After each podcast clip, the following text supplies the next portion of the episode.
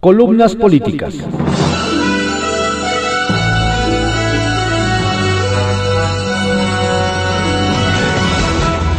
Continuamos con la audiosíntesis informativa de Adrián Ojeda Román, correspondiente a hoy, miércoles 19 de agosto de 2020. Vamos con algunas columnas políticas que se publican en diarios de circulación nacional. Estado por Estado, por Víctor Sánchez Baños, que se publica en el Heraldo de México. La reunión de hoy entre el presidente Andrés Manuel López Obrador y la CONAGO tendrá la presencia de los 32 gobernadores. Su nuevo líder, el potosino Juan Manuel Carreras, seguramente planchó tres temas claves del cónclave. Reembolso de los gastos por la pandemia, impulso al empleo mediante construcción de infraestructura y la recuperación del personal médico por el estrés y agotamiento de nuestros soldados de la primera línea. Uno de cada 12 médicos o enfermeras fallece por COVID-19. Trágica estadística. San Luis Potosí. En la democracia se vale exigir, se vale presionar para que los gobernadores lleven beneficios a sus gobernados. Y eso lo entiende AMLO con Carlos Mendoza de Baja California Sur. Había miedo de pedir y la CONAGO se estancó. Ahora, con la secretaria de Gobernación Olga Sánchez Cordero, construyen puentes de comunicación. Morelos. El gobernador Cuauhtémoc Blanco presentó ante la Fiscalía General de la República las pruebas de las 65 denuncias contra su antecesor Graco Ramírez por presuntas irregularidades, irregularidades financieras en su gobierno. Hay dos casos claves en la persecución. Un fraude en el programa de uniformes escolares gratuitos para 400 alumnos y la remodelación del estadio Coruco Díaz es poco dinero y pobres argumentos del fiscal anticorrupción Juan Salazar Núñez. Michoacán. El alcalde morenista de Morelia, Raúl Moro Orozco, desprecia la opinión de sus gobernados. Fue abuchado durante su informe en el que gastó dos millones de pesos y le exigen justicia por la ejecución de ocho tiros por la espalda de un jovencito con problemas de salud mental entregó la cabeza de la jefa de la policía, Julisa Suárez, pero el problema de fondo sigue, ineptitud, inexperiencia y corrupción. Un insulto a la inteligencia de la sociedad. Quien debería renunciar es él. Quintana Roo. Ante el jaloneo, los pinochetazos y golpes debajo de la mesa entre diputados locales de Morena el presidente nacional de ese partido, Alfonso Ramírez Cuellar, puso los ojos ante el reverendo caos legislativo. Arrastran a sus partidos satélite, el PT y el Verde, que por tercera vez impiden sesionar a ese órgano. Grilla barata. Coahuila. Ahonda el hartazgo de militantes de Morena contra los delegados del bienestar Ahora acusan a Reyes Flores Hurtado de desaparecer el dinero de programas sociales y irrumpieron en una conferencia de prensa de su, de su padrino, el senador Armando Guadiana, y diputados federales. Nadie en la 4T los escucha y la pelea por candidaturas dejará hondas heridas. Sonora. La encuestadora Massive Caller calificó a la gobernadora Claudia Pavlovich con el segundo nivel de aceptación de su gobierno de 61.3%. Los sonorenses valoraron los protocolos sanitarios ante el coronavirus y la atención de la crisis económica con la creación de empleos. Hidalgo. A nombre del gobernador Omar Fayad, el secretario de Salud, Efraín Benítez, pidió a su homólogo federal, Jorge Alcocer, postergar los comicios del 18 de octubre, donde se disputan 84 alcaldías hasta que existan condiciones sanitarias. Arsenal, por Francisco Garfias, que se publica en el periódico Excelsior. El amo de las tranzas. Se llama Ángel Martín Junquera Sepúlveda. Es presidente con licencia del Colegio de Abogados de México, pero también el hombre que diseñó el esquema de empresas fantasma que utilizó Billy Álvarez para desviar millonarios recursos de la cooperativa Cruz Azul, según la Fiscalía General de la República. Actualmente tiene una orden de aprehensión por lavado de dinero y delincuencia organizada. En el mundo de los abogados reconocen a Junquera como un profesional con mucha habilidad para manejar las relaciones públicas, pero también como un abogado sin escrúpulos que, a billetazos, compra magistrados y manipula sentencias. Es el amo de las tranzas, nos dice Juan Pablo de Witt Carter, un abogado litigante con estudios de especialidad, maestría y doctorado, quien ya confrontó en tribunales a Junquera y sabe de sus virtudes.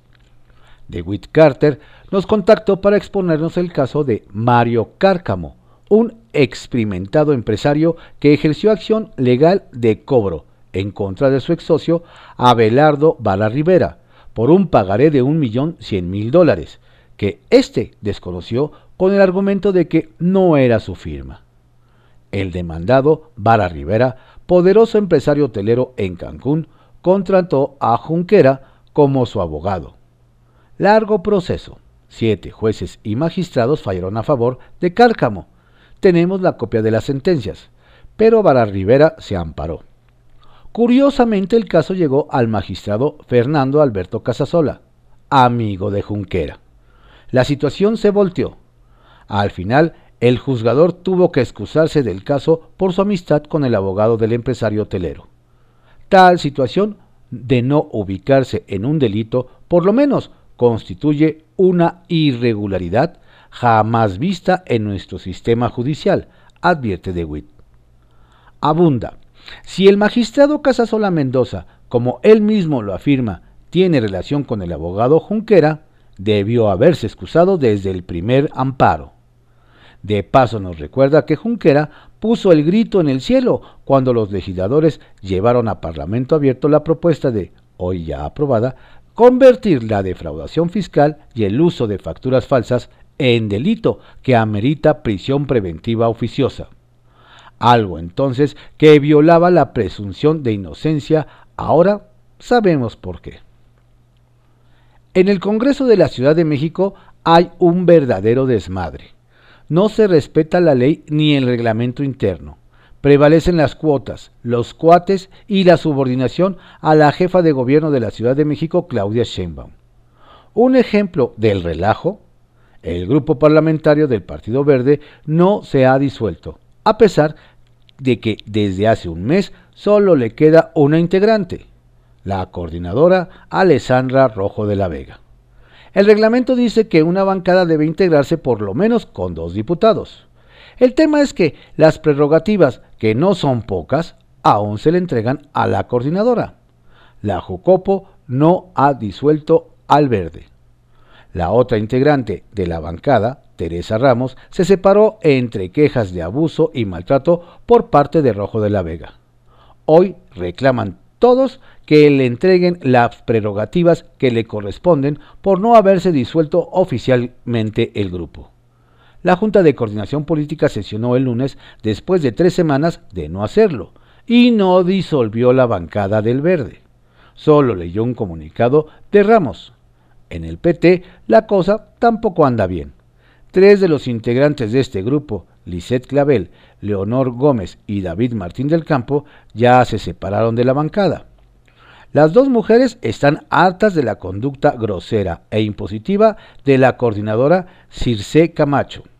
Al PRI se le fue el diputado Guillermo Lerdo de Tejada y al PRD Evelyn Parra Álvarez hay negociaciones para la creación de un nuevo grupo parlamentario que estaría integrado por diputados que se han separado de sus grupos parlamentarios. La propuesta tiene el apoyo de la mayoría de Morena, aunque la ley y el reglamento no son claros sobre la legalidad del movimiento. Uno que anda muy contento es el diputado local poblano Gerardo Islas. Nos escribió para contarnos que Fuerza Social organización que encabeza Pedro Aces y la cual codirige, es uno de los cinco, una de las cinco agrupaciones que tienen casi amarrado su registro como partido político. Somos los verdaderos aliados de la 4T, nos dijo.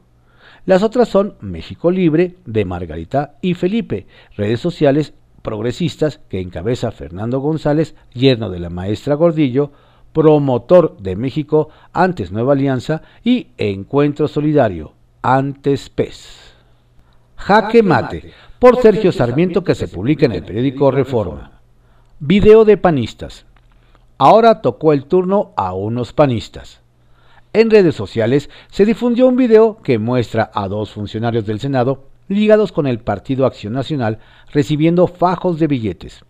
Se trata de Rafael Jesús Carabeo Opengo, exsecretario técnico de la mesa directiva del Senado, quien ocupaba ese cargo durante la aprobación de la reforma energética, y Guillermo Gutiérrez Vadillo, colaborador de Francisco Domínguez, el hoy gobernador de Querétaro, quien en ese entonces era senador. El video no muestra a la persona que entrega el dinero y además distorsiona su voz. Se difundió originalmente en una cuenta de YouTube con el nombre de Juan Jesús Lozoya Austin, hermano del exdirector general de Pemex, horas después de que el presidente López Obrador pidió que se difundieran los videos incriminatorios de Emilio Lozoya.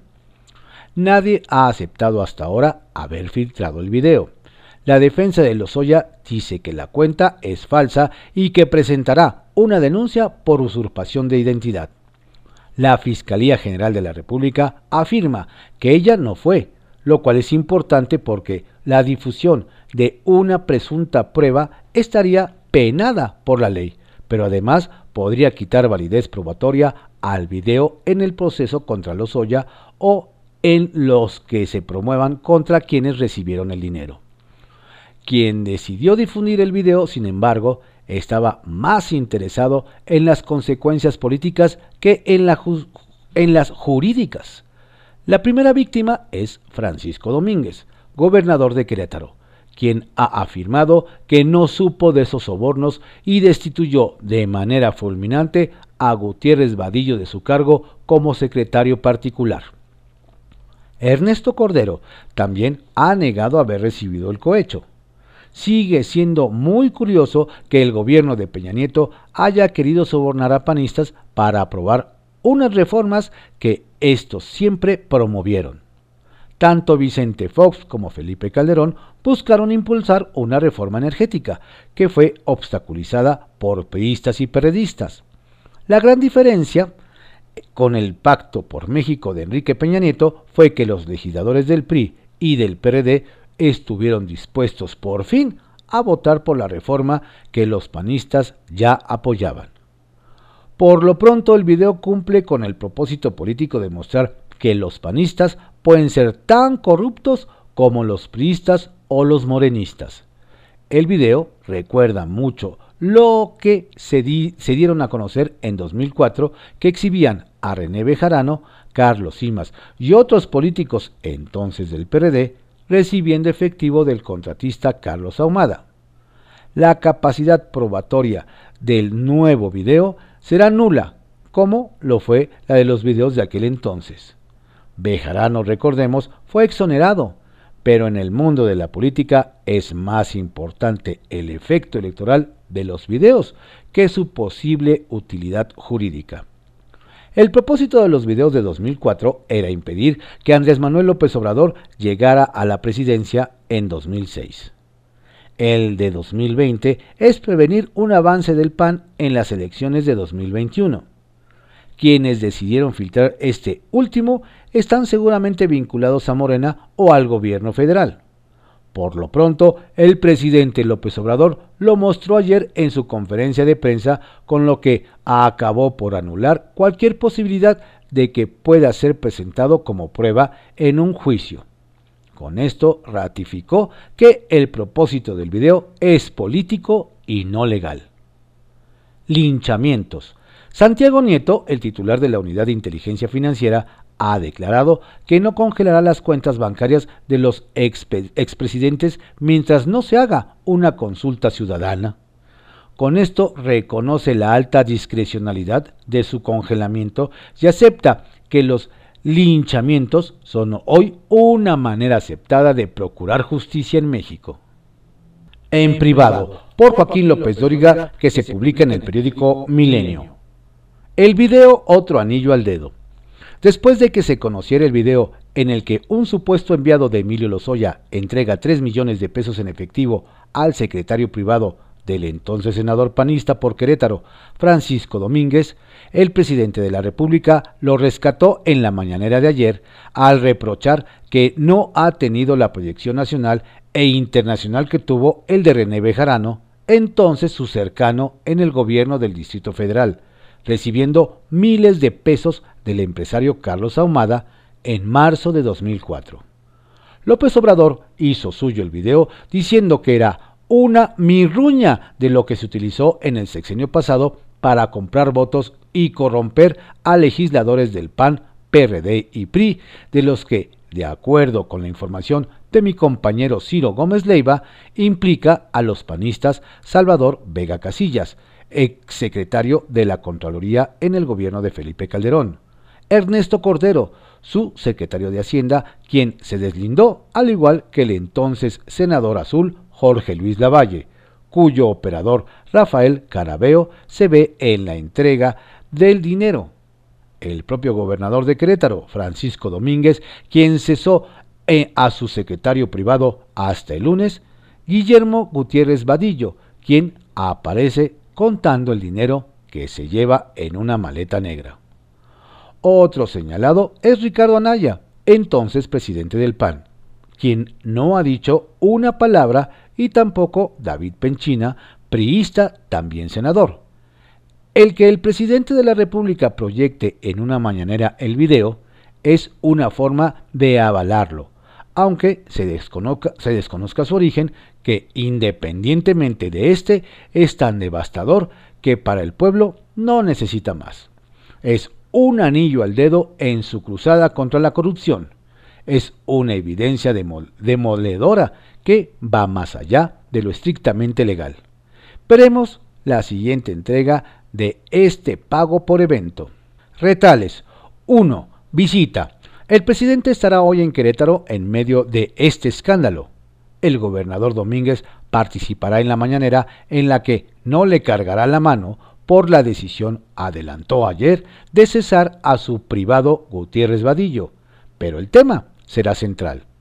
2. Escasez. El secretario de Salud, Jorge Alcocer, reconoció ayer por primera vez en la crisis el desabasto de medicinas contra el cáncer, lo que atribuyó a una escasez mundial. Tuvieron que pasar 20 meses para que encontrara una salida. Es culpa del mundo.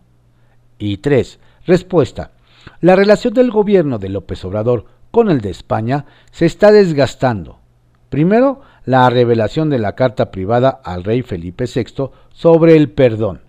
Y ahora, la comparación que le va peor que a México en la crisis sanitaria y económica.